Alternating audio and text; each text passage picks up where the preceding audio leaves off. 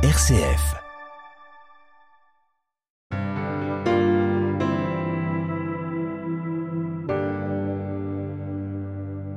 Bonjour, dans neuf jours, nous serons en hiver.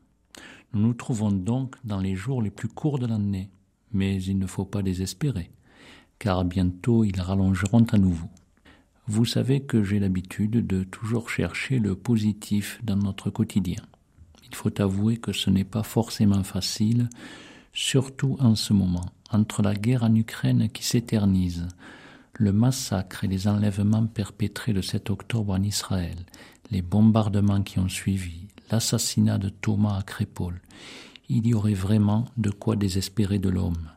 Malgré tout, je veux continuer à croire que dans notre monde, le positif l'emporte sur le négatif. Je peux vous dire que je rencontre quotidiennement des personnes de tout âge qui donnent de leur temps pour les autres et qui me permettent de garder foi en l'homme. Quelques exemples. Marc Valéran, 84 ans, porte-drapeau du comité de Valence du souvenir français, vient de Montéléger et est présent à toutes les cérémonies patriotiques qui ont lieu à Valence. Pierre Audoux et Paul Dessay, porte-drapeau d'associations d'anciens combattants, sont également présents à toutes les cérémonies, malgré leurs 93 printemps dépassés. Yves-Henri Guillou, à 85 ans, préside le comité du souvenir français de Bourg-les-Valence qu'il a créé en 2002.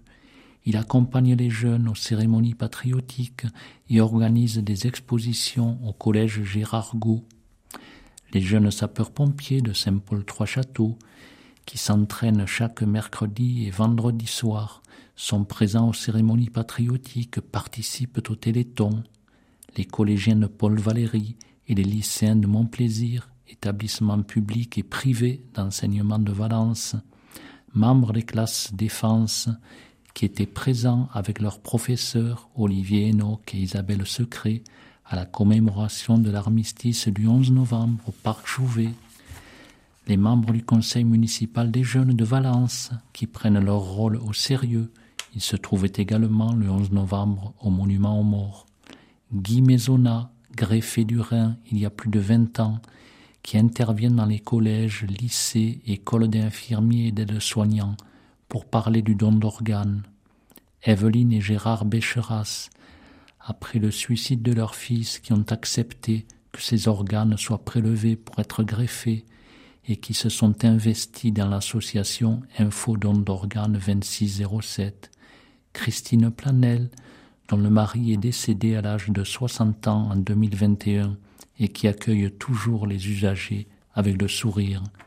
Nicole Livoireau, notre voisine de plus de 80 ans, qui, dès que nous lui rendons un petit service, ne sait quoi nous offrir pour nous prouver sa reconnaissance. Grâce à toutes ces personnes et à beaucoup d'autres, je me dis que la vie, bien qu'elle ne soit pas facile tous les jours, vaut vraiment la peine d'être vécue. Puisqu'il s'agit de ma dernière chronique 2023, je souhaite à tous les auditeurs un joyeux Noël et une bonne fin d'année. Nous nous retrouverons en 2024. Pour terminer, une phrase de Mathieu Ricard, moine bouddhiste bien connu. L'altruisme ne consiste pas à accomplir quelques bonnes actions de temps à autre, mais à être constamment préoccupé, concerné par le bien-être d'autrui. Bonne journée à tous.